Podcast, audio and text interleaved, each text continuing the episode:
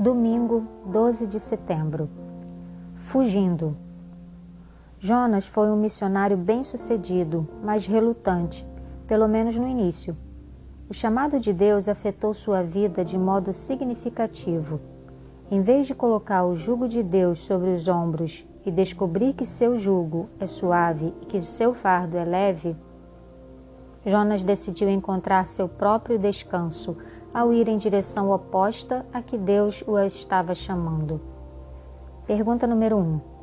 Onde Jonas esperava encontrar paz e descanso do chamado de Deus? Deu certo para ele? Leia Jonas 1 e assinale a alternativa correta. Alternativa 1. Nas montanhas. Ali, porém, Deus apareceu a ele.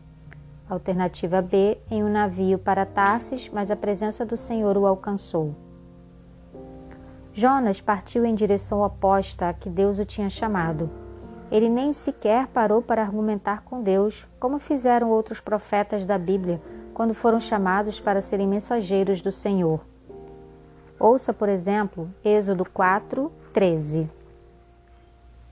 Porém, Moisés respondeu: Ah, Senhor, Envia alguém outro que quiseres enviar, menos a mim. Curiosamente, essa não foi a primeira vez que Jonas tinha sido chamado para falar em nome de Deus, como é sugerido em 2 Reis 14, 25.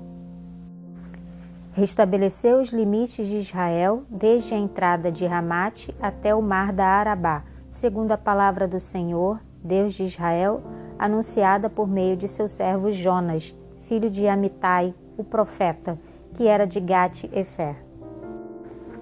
Na ocasião descrita em Reis, porém, o Jonas fez o que o Senhor havia lhe pedido. Contudo, não dessa vez. Por quê?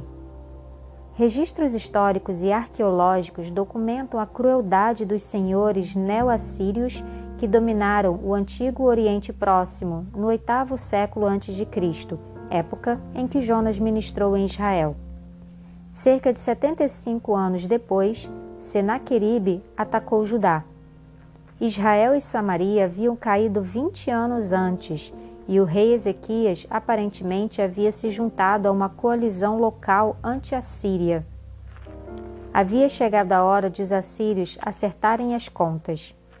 A Bíblia, documentos da Síria e os relevos das paredes do palácio de Senaqueribe em Nínive contam a história cruel da queda de Laquis, uma das mais importantes fortalezas na fronteira sul de Ezequias.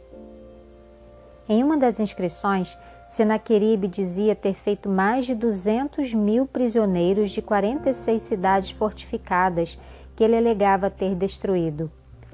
Quando o rei assírio tomou Laquis, centenas ou milhares de prisioneiros foram empalados.